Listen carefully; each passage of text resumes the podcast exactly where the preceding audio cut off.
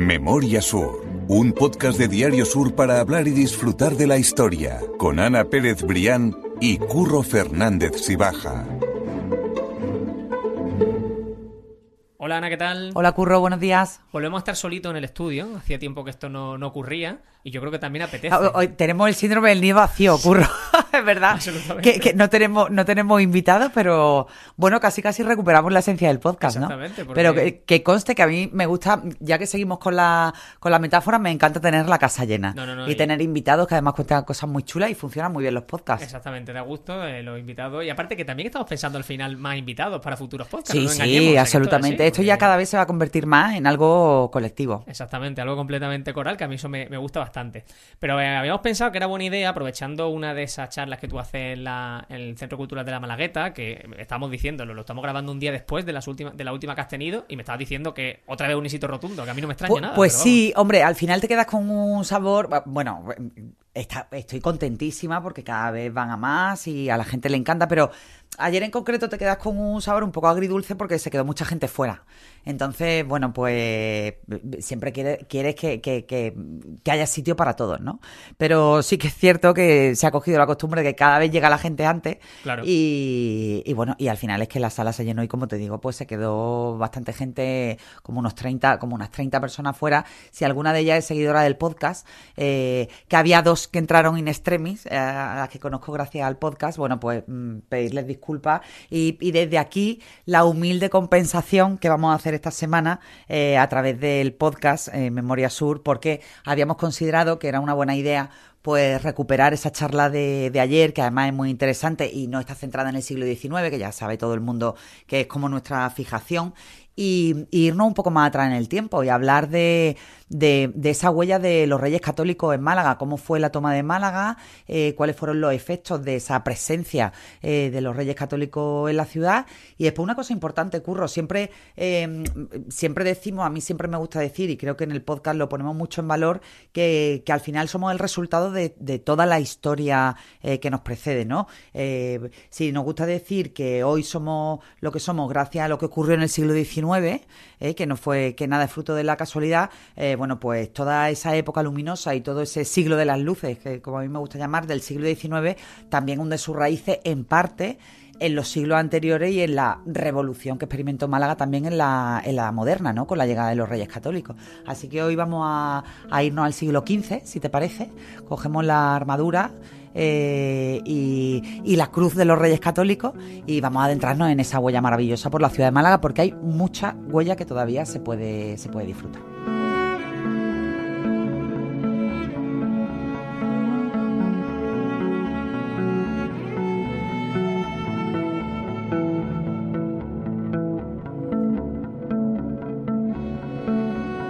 Así que la primera recomendación es que cuando haya otra charla de la Malagueta, que la gente llegue con tiempo. Sí, eso yo, tengo que, que admitir que eso. ayer, que ayer llegué, eh, antes de la cuenta, llegué en torno a las 6 y 10, 6 y cuarto para probar el ordenador que últimamente me está dando fallos.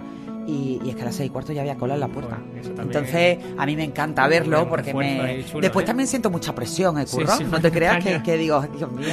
Pero, pero la verdad es que uno de los momentos mm, más bonitos del mes cuando, cuando hago esas charlas y, y sobre todo, bueno, pues percibo la energía de la gente, ¿no? Que, la historia gusta y que, y que, bueno, que al final tanto trabajo, el tuyo y el mío también, que tú ahí también tienes mucho que ver, Bueno, bueno, bueno, vamos. pues que, que, que está bien invertido. Hombre, que tiene sentido. eso Y sí, que al final hace una labor, bueno, hacemos una labor pequeñita, ¿no? Pero, oye, por lo menos aquí tenemos nuestro micrófono y, y muchas veces protestando. Y nuestro ejército, que hoy viene bien este tema. Y, y protestando en el buen sentido, ¿no? sí, de reivindicar lo nuestro y de hacer que la gente lo ame y lo conozca eh, como mejor manera de protegerlo.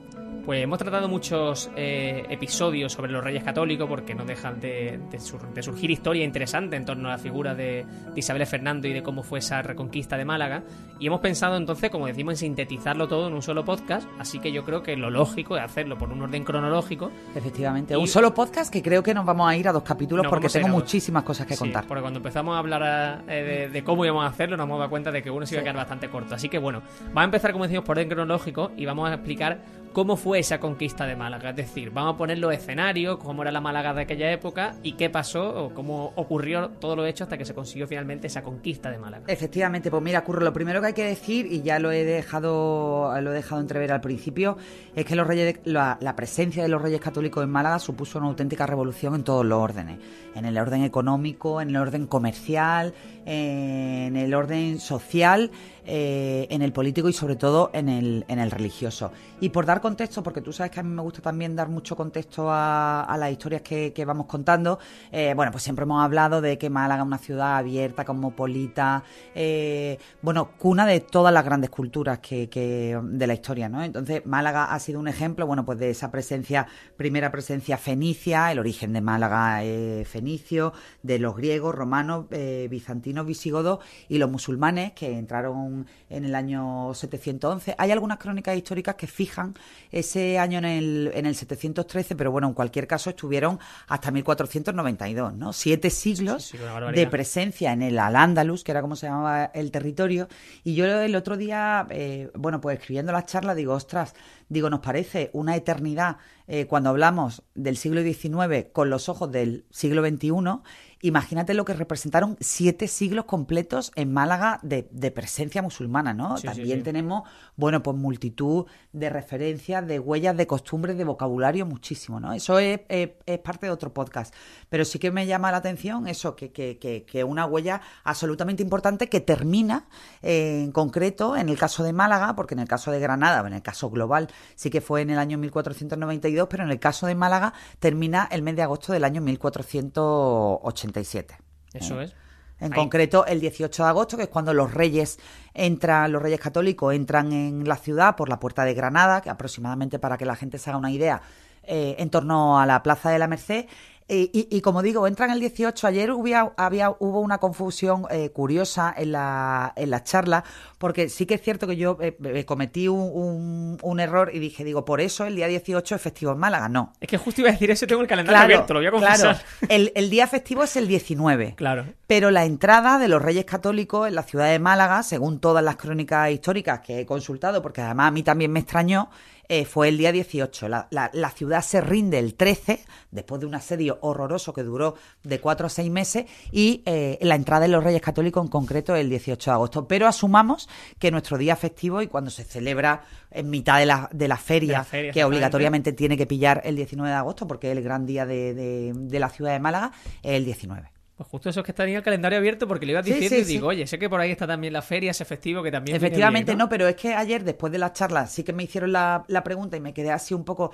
Digo, dicho 18, quizá eche para atrás, pero no. Después consultándolo, digo, no, no, es que efectivamente es el 18, aunque el, nuestro festivo oficial sea el 19. Qué bueno, bueno, no, pues está bien, está bien dicho, hay que, precisarlo, por supuesto que sí. Vamos si quiere entonces a poner el, escenario, ¿no? De cómo fue esa entrada a Málaga por parte de los Reyes Católicos, dónde se encontraba, en qué barriada cada uno se, colocó, digamos, para hacer esa toma de Málaga. Efectivamente. Eh, mira, Curro, antes de, entrar en, eso, que además la entrada de los Reyes Católicos se hizo por, por fase, eh, sí que me gusta además también eh, fijar la importancia de Málaga en, en aquella época, ¿no? Eh, Málaga era la segunda ciudad en importancia en el reino nazarí y era una plaza absolutamente vital para que la guerra de Granada, para que la, la, guerra que habían emprendido los reyes católicos por reconquistar todo el territorio realmente tuviera éxito. ¿Por qué? Y todo el mundo lo va a ver en su cabeza perfectamente. Bueno, pues que Málaga era una ciudad de puerto. Era una ciudad casi casi inexpugnable desde el punto de vista defensivo por la muralla que la rodeaba y por la Alcazaba y Gibralfaro, pero tenía una vía de entrada al puerto eh, para bien y para mal. Es decir, eh, para mal para los reyes católicos porque los musulmanes encontraban el apoyo o de aliados turcos o de mercenarios que se sumaban a la causa musulmana y para, y para bien porque en el caso de que los reyes católicos lograran cerrar esa vía de agua y nunca mejor dicho pues se cortaba la ayuda a los musulmanes y los reyes católicos también tenían la suya propia ¿no? Entonces eh, la, la batalla de Málaga fue muy cruenta precisamente porque era muy importante conquistar esa, esa plaza. Y te decía que los reyes católicos cuando se plantean la, conquista de Málaga, se encuentra en una ciudad perfectamente amurallada, como una ciudad, eh, si la gente no la tiene en la cabeza, la, la muralla de la ciudad como en media luna con una salida perfecta al mar. ¿no? Y, y como te decía, era un lugar bastante inexpugnable gracias a la Alcazaba y a Gibralfaro, porque para empezar los muros de la Alcazaba eran muy altos y porque también tenían un sistema de, de anillos triples de muralla que hacían que la entrada fuera muy, muy complicada. Y desde el punto de vista de la población, que siempre me gusta comparar, ¿no? Con- es absurdo compararlo con la ciudad que vivimos hoy, pero bueno, siempre me gusta. En el interior vivían unas 3.000 familias y 12.000 individuos. Entonces, bueno, pues esa es, Población, ujú. esa es más o menos la población que se encuentran los reyes católicos cuando deciden dar el paso y decir, ok, pues vamos a, a- a ir a la conquista de, de Málaga. O sea, que la diferencia al final que con la Málaga de hoy obviamente es abismal, pero que Claro. un poco la dimensión, ¿no? De lo sí, que era, sí, sí, de justo. lo que era esa ciudad. Una ciudad muy bien organizada, una ciudad, bueno, que, que lógicamente también el, el- el- el- el- el reino, eh, el reino anterior ya se estaba desintegrando, pero sí que, que los reyes católicos lo tuvieron bastante complicado. Entonces, bueno, yo creo que te- todos tenemos en la cabeza, los que, los que nos guste la historia, la, la fecha de 1487. Ujú. Pero eh, si los seguidores del podcast, eh, que, hay muchos y que además me consta que son muy fieles y que, eso lo, lo recuerdan, eh, cuando hicimos el capítulo del palo, eh, del origen del barrio malagueño del Palo, decíamos que era un barrio muy antiguo y que había referencias de la huella de los reyes católicos en esa zona de- del Palo. ¿Por qué? Porque justo cuatro años antes de ese 1487 los reyes católicos ya intentan Eso es. entrar en Málaga. Aquello fue un fracaso total porque hubo una, bueno, pues una refriega muy, muy cruenta en la zona de Arroyo Jaboneros que supuso muchísimas bajas para el ejército cristiano, se habla aproximadamente de unos 1.500 hombres, y los reyes católicos se tuvieron que replegar. De hecho, a esa zona de Arroyo eh, Jabonero, muchos eh, viejos del lugar, entiéndaseme la palabra con, con cariño, eh, lo llaman todavía la Cuesta de la Matanza, en recuerdo a aquella batalla primera eh, entre los reyes católicos y los, y los musulmanes, ¿no? Entonces, bueno, ellos se, se como digo, se, se repliegan y cuando vuelven a entrar, cuando vuelven a intentar entrar en Málaga en el año 1487, ya sí tienen una planificación, conquistan Belén Málaga, que era una plaza absolutamente fundamental también, y cuando avanzan hacia la zona del palo se encuentran con el problema que hablábamos en aquel podcast, las lagunas. Exactamente. Las lagunas que hacían casi intransitable toda esa zona. Entonces tuvieron que entrar por el interior. Ese paludis, ¿no? Que Sí, recordaba sí, que sí, de ese palus paludis, efectivamente, el origen etimológico del palo viene del latín de esa palabra palus palide- paludis, que, que en latín significa laguna. Laguna, eso es. Entonces tú me preguntabas antes por, por los campamentos. Fernando en concreto decide salir de Córdoba para venirse a Málaga con un ejército de unos 70.000 eh, unidades, 20.000 hombres a caballo y unos 50.000 de, de infantería y se instala en el campamento de la Victoria, que ahora después eh, hablaremos de él. Entonces, bueno, él empieza no, él empieza, bueno, pues su, su, su batalla particular sin Isabel. Y lo primero que, que una de las primeras cosas que, que prueban es eh, tirar proyectiles sobre Gibralfaro. Consiguen efectivamente abrir una brecha, pero claro, la brecha se abre para bien y para mal. Porque ellos pueden entrar en Gibralfaro, pero también los defensores de Gibralfaro pueden, Pueden salir, salir, al exterior. Y en este caso fue para mal porque los defensores, bueno, pues también volvieron a provocar una sangría importantísima en el ejército de Fernando. ¿Que, ¿Qué hace? Llamar a Isabel. Yo decía eh, el otro día también en la charla mm, que de verdad que lo de monta, lo de em, tanto monta, monta, tanto Isabel como Fernando fue así e incluso, bueno, Isabel se convierte en, la pieza medular de la conquista de Málaga, porque Fernando, bueno, pues la hace llamar para que venga a Málaga y anime a las tropas, o sea, que las anime y que, y que lo ayude en esa estrategia de la conquista de, de la ciudad. Y efectivamente Isabel viene, instala por su parte el campamento en la Trinidad, tenemos a Fernando en la zona de la Victoria y a Isabel en, en la Trinidad, y ahí empieza esa nueva estrategia que sí que da fruto de la conquista de, de Málaga. Eso también, yo, yo lo digo simplemente para que la gente se haga la idea, ¿no? Estamos viendo que ellos al final se colocan en la parte, vamos a decir, norte de Málaga, ¿no? En el sentido de, de todo lo que es alejarse en definitiva del mar, porque es donde eran perfectamente visibles. Claro, y además la entrada tenía que ser Eso es. extramuros, es, decir, desde fuera de la muralla era imposible atravesar eso hacia, hacia adentro. Exactamente. Entonces, bueno, desde calle Victoria, por ejemplo, se entiende muy fácilmente que esa zona extramuro, esa zona de bajo la montaña, en el que pueden acceder quizás de un modo más cómodo que desde el mar, y en la Trinidad, pues algo muy similar realmente. Efectivamente, efectivamente. Además era una ciudad que todavía no tenía grandes construcciones, con lo cual, bueno, pues la visión, una ciudad bastante plana, brigada por montaña y una visión bastante, bastante plana de la situación. Y entonces cuando llega Isabel, efectivamente, bueno, pues su- surte efecto la planificación que, que hacen para, para entrar en la muralla. En concreto, lo que, lo que hacen es atacar una de las torres de la fortaleza con un cañón lleno de explosivos, lo hacen explotar y ahí abren esa vía de entrada por la que definitivamente entran a la, a la zona de intramuros. ¿no?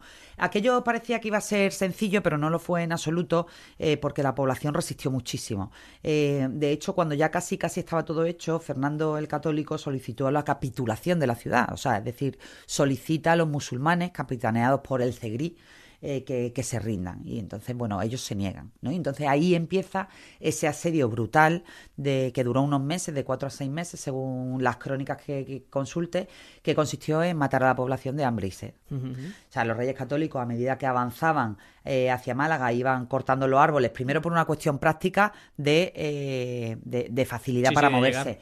Y, después también como una manera de, de, quitarle el sustento a la población y también arrasan los cultivos. Entonces, bueno, esa situación se prolonga hasta el 13 de agosto de 1487, que la ciudad se rinde, y el 18 de agosto de 1487, cinco días después, Isabel y Fernando entran en la ciudad. Es curioso también poner esa fecha, imaginar ese momento, ¿no? Esa, ese momento casi literal en el que pasan las grandes cosas. Efectivamente, el, cruce, el, cruce por la puerta de Granada, que era, o sea, es decir, la muralla de Málaga era una media luna casi perfecta y después tenía puertas de entrada y de salida de comunicación de dentro hacia afuera y de fuera hacia adentro. Y ahí tenemos, bueno, pues Puerta del Mar, la Puerta de Tarazana, la Puerta de Granada, la Puerta de Buenaventura. Entonces, eh, los reyes católicos en concreto entran por esa puerta de, Granada. Y ahí, bueno, pues ya, eh, ya no hay capitulación posible, ya, ya la, rendición no tuvo, la, rendición por parte de los musulmanes ya no pudo tener ninguna dignidad, se, le habían dado esa opción de rendirse, pero ya fue. Pero los reyes católicos hay una cosa curiosa y me gustaría detenerme en ella, eh, que es que se aseguran antes de entrar en la ciudad de que la, integridad de los, de los cautivos cristianos que, estaban dentro de la fortaleza iba a ser eh, respetada o que al menos no iba a haber muchas bajas. ¿no? Entonces, hasta que ellos no están, no están seguros de que en concreto esos 752 hombres que están eh, cautivos en, eh, dentro de la muralla no están bien y pueden salvar su vida, no traspasan, o sea, no, no, no, cumplen con ese momento simbólico de entrar por la puerta de, Granada. Eso te quería preguntar, porque claro, tú me has pasado el guion ¿no? de lo que hablaste en esa charla, hay muchas cosas que sí hemos comentado en anteriores episodios, pero otras que no.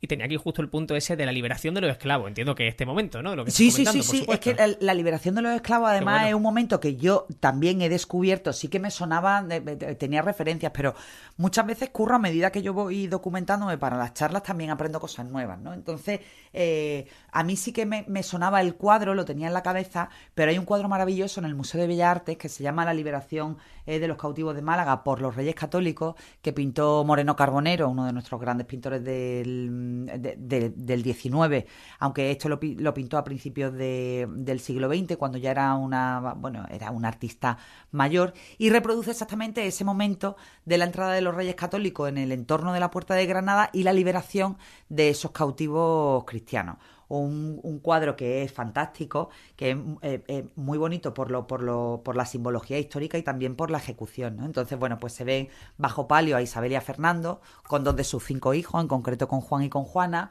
con sus damas, con sus guerreros, y en la otra parte, bueno, pues la, situación absolutamente deplorable de, de los esclavos cristianos que van desfilando eh, delante de los reyes católicos y se van arrodillando en, bueno, en un gesto de agradecimiento y de, y de lealtad, ¿no? Entonces también eh, descubrí más allá del cuadro un escrito de un médico y cartógrafo alemán que, del siglo XV que viajaba mucho por España y entonces, bueno, pues en uno de esos libros reproduce eh, ese momento exacto de la liberación y en ese texto se inspira Moreno Carbonero para hacer la, la, pintura. Y te lo he traído para leerlo porque merece muchísimo la pena Dice eh, el, cartógrafo y médico alemán, se llama Jerónimo Minzer, eh, Jerónimo, Minzer, eh, y dice, conquistada Málaga, se le presentaron 752 cristianos cautivos, tan extenuados por el hambre que se les reconfortó con caldo de gallina y otros alimentos.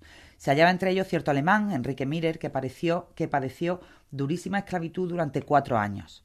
Apareció también entre los otros cautivos un anciano de luengas barbas que afirmó llevar cautivo 48 años, 48 curros y le preguntó la reina, ¿qué hubieras pensado si al primer año de tu cautiverio se te hubiera dicho, todavía no ha nacido tu redentor? a lo cual respondió acongojado, me hubiera muerto de la pena. Al salir los cautivos con una pequeña cruz de madera gritaban a grandes voces Llegaste, oh Redentor del mundo, que nos has liberado de las tinieblas del infierno. Se postraron en tierra el rey y la reina, ojo. Los reyes emocionados, las crónicas hablan de la reina, pero, pero aquí se recoge que fueron los dos, fueron los que se arrodillaron ante los cristianos. Dice, se postraron en tierra el rey y la reina, diciendo entre abundantes lágrimas, Oh cruz salve, esperanza única, no a nosotros, sino a tu nombre se dé gloria. Oh cuánta tristeza mezclada con júbilo.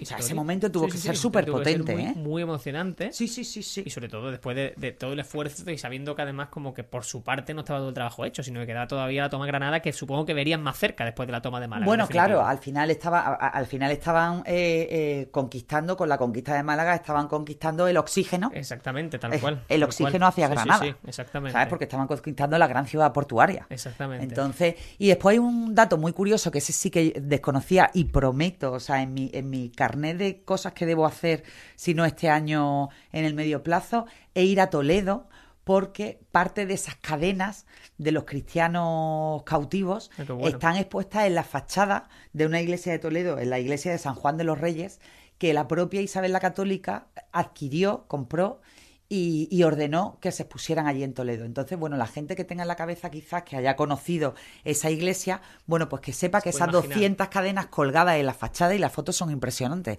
Se pueden ver, se pueden ver muy bien, bueno, las vamos a dejar en las notas del podcast, pero se pueden ver también en, internet. Eh, son, bueno, unas cadenas que, que, da miedo verlas, nada más de, de, imaginarte, de imaginarte lo que tenían que hacer en el cuerpo, y que esas cadenas son de los esclavos y de los cristianos de Málaga, o sea, de los que fueron liberados en Málaga. Y se fueron directamente a Toledo, porque Toledo también ya se había convertido en un lugar, bueno, pues muy simbólico para los reyes católicos. Pues mira, eso queda cogida como visita pendiente. También invitamos a la gente que, se pase por allí, ahora que estamos cerquita del puente también efectivamente. de Andalucía y demás, que lo pueda, que lo pueda ver.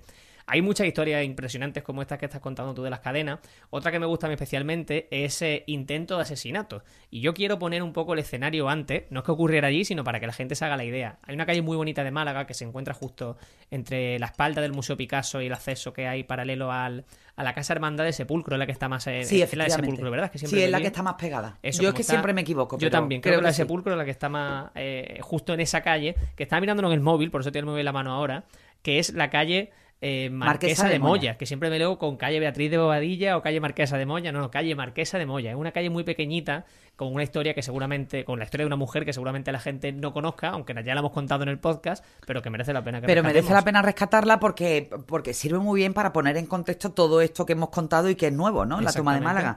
Entonces yo decía ayer en la charla que eh, eh, si ese intento de magnicidio, eh, bueno, pues se hubiera producido, o sea, si se hubiera producido el magnicidio, el magnicidio, perdón, estaríamos hablando de algo completamente diferente a nivel histórico. Probablemente hubiera cambiado el curso de la historia. Sí, sí, sí. Entonces, bueno, pues me gusta traerlo a colación precisamente para poner ese contexto. Y efectivamente fue el intento de asesinato de la reina Isabel la Católica cuando ella estaba en Málaga, está en concreto en el campamento de Fernando, en la zona de, la victoria y tiene una protagonista, una, protagonista secundaria en, toda esta historia, pero absolutamente vital para, la historia de, Isabel la Católica y por lo tanto para la historia de, España, que era Beatriz de Bobadilla, marquesa de Moya, y eh, la gran dama de confianza de la monarca. O sea, es decir, eh, era una mujer absolutamente vital en su vida. Beatriz de Bobadilla acompaña a la reina desde los desposorios con Fernando el Católico hasta la muerte, hasta el punto de que el honor de cerrarle los ojos a la reina cuando muere con dos monedas es de la marquesa de, Moya, de Beatriz de Bobadilla. Se dice también, como otra curiosidad, para que la gente vea hasta qué punto era su influencia y su, y su conexión y el vínculo casi casi emocional y afectivo con la reina, era que cuando celebraban misa, eh, Beatriz de Bobadilla se ponía a la derecha de Isabel para que a la primera persona que le diera la paz eh, fuese, a ella. fuese a su dama. ¿no? Entonces, bueno, pues Beatriz de Bobadilla se convierte en la protagonista involuntaria de un intento de asesinato que afortunadamente salió mal, eh, porque estamos hablando de un, de un momento donde aparece en Málaga un tipo, un santón, eh, que venía de Túnez, de origen tunecino, pero que venía en concreto de, de Guadix. El tipo se llamaba Ibrahim Algerbi y entonces, bueno, él eh, dice que ha tenido en sueño la revelación de Alá de cómo eh, conquistar Málaga y echar a los cristianos definitivamente del territorio, ¿no? Entonces, bueno, pues él consigue eh, llegar hasta el campamento de Fernando y con, bueno, con una serie de artimañas, pues consigue convencer también a, los, a, los, a los cristianos de que tiene información privilegiada, de que casi casi va, va a ser un traidor y que les va a dar información privilegiada sobre, sobre el enemigo, ¿no? Sobre los musulmanes. El hecho es que bueno, pues el tipo consigue eh, llegar hasta el campamento, llegar hasta las tiendas donde estaban los reyes y cuando se le propone a Isabel que este Santón quiere ver a, los reyes, le dice Isabel, bueno, perfecto, que, que, vea también al rey, pero el rey en este momento está descansando en su tienda y no puede salir a atenderlo, que espere a que se despierte. Y entonces, bueno, Así lo hacen, pasan a, a Ibrahim, a Algerbi, a, la, a una tienda de campaña, eh, bueno, intermedia, y entonces, bueno, él cuando entra a la tienda de campaña se encuentra con una mujer eh, elegantísimamente vestida, con unos ropajes absolutamente lujosos y a su marido al lado de, de la misma manera, ¿no? Entonces él lo confunde los confunde a los dos con los reyes católicos. Y decide sacarse una faca eh, y acuchillar al, al, marido de Beatriz de, de, Bobadilla en el cuello. Afortunadamente después se salva y a ella también la cuchilla con tan buena fortuna eh, mala suerte en aquel momento, pero con tan buena fortuna que todo el cinturón de oro enorme y ancho de Beatriz de Bobadilla, bueno, pues repele el ataque, ¿no? Entonces, bueno, pues. como de escudo, ¿no? claro, efectivamente. Entonces, bueno, a mí me, decía en la charla y me gusta esa fórmula, ¿no? Que a la reina la salva la confusión y a la dama la salva el oro. Qué bueno. Entonces, bueno, pues Se, se, se cierra ese círculo, efectivamente, bueno, pues, pues aquello no se, no se, eh, bueno, pues no fue posible, no, no asesinaron a, la reina, porque inmediatamente también, bueno, pues apresaron al pobre del santo tunecino y cuentan las crónicas históricas, bueno, que su cuerpo fue troceado y lanzado en catapultas al otro lado de la muralla, ¿no? Para que se ve que lo, que pasaba, Claro, efectivamente, los reyes católicos, bueno, pues se ve que no se andaban con, con chiquita en ese momento. Y después, bueno, pues Beatriz de eh, Beatriz de Bobadilla fue premiada pues con todo tipo. A lo largo de su vida tuvo muchísimas deferencias la reina con ella, muchísimas. Eh, pero en el caso concreto de su actuación casi casi involuntaria en el intento de magnicidio, bueno, pues se le dieron tierras, se le dieron un montón de esclavas eh, musulmanas, es decir, que, que su, su, huella en Málaga fue, fue importante y además queda, bueno, pues en esa, en esa calle, ¿no? En esa calle que, que tenemos en pleno centro. Pues Ana, ahora que tenemos ya a los Reyes Católicos dentro de, Málaga, dentro de esa Málaga murallada, yo creo que es buen momento para que cerremos el capítulo al menos por esta semana y que la semana siguiente podamos reponer, retomar, perdón, esa historia con lo que va a ocurrir a partir de ahora en Málaga. Efectivamente, dejamos para la semana que viene toda esa huella, que además es muy, muy, muy reconocible y yo creo que a la gente le va a gustar. Y, nada, dejamos a los Reyes Católicos recién entrados por la puerta de, de Granada y la semana que viene retomamos la historia. Pues mil gracias, Ana. A ti siempre, Curro. Memoria Sur es un podcast de Diario Sur. Escucha un nuevo episodio cada semana en iVoox, Spotify, Apple Podcast y consulta las referencias de este episodio en diariosur.es.